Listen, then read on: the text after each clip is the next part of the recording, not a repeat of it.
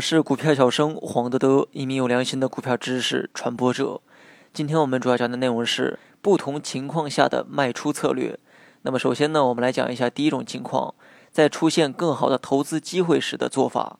那么有利可图呢是炒股的首要目标，所以我的建议是，当你看到更好的投资机会时，不妨先看一看你手中的股票是不是真的无利可图，而不是去比较哪只股的利润会更大。因为谁也不敢保证你将更换的股票一定能赚更多钱。如果你所持有的股票走势还不错，哪怕利润比较少，也不要轻易的放弃。苍蝇再小也是肉，能吃到肉是首要考虑的，而不是先考虑要吃多少肉。除非说你手中的股票实在没有什么价值，而此时呢却发现了更好的标的时，你才应该果断的卖出，买入另一只股。那么第二种情况是在调整投资组合时的做法。投资的成功呢，主要取决于如何分配资金比例。采用了合理的投资组合呢，才能稳中求胜，并且应该不断的调整投资组合。假如说你决定把三分之一的资金投入到高科技股中，而三分之一的资金投入到低市盈率股中，那么还有三分之一投入到小盘股中。几个月后，假如说高科技股价格上升，市值也就变大，已经占到了资金的二分之一比例。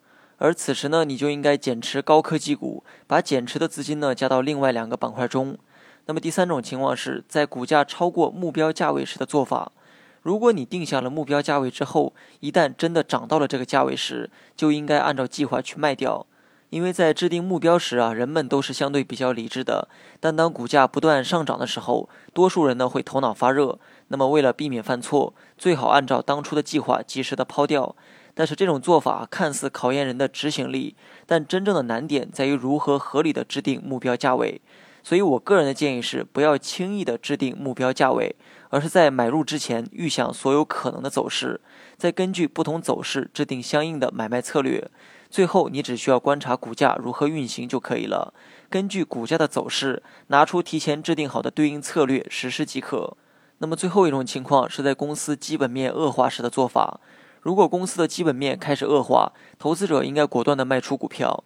通过分析公司的资产负债表和利润表，你可以得知公司的基本面是否恶化，负债水平、库存和应收账款是否比收入上涨得更快，是判断公司效益开始恶化的常用预警信号。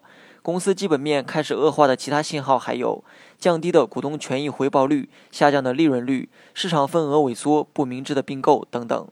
好了，本期节目就到这里。详细内容你也可以在节目下方查看文字稿件。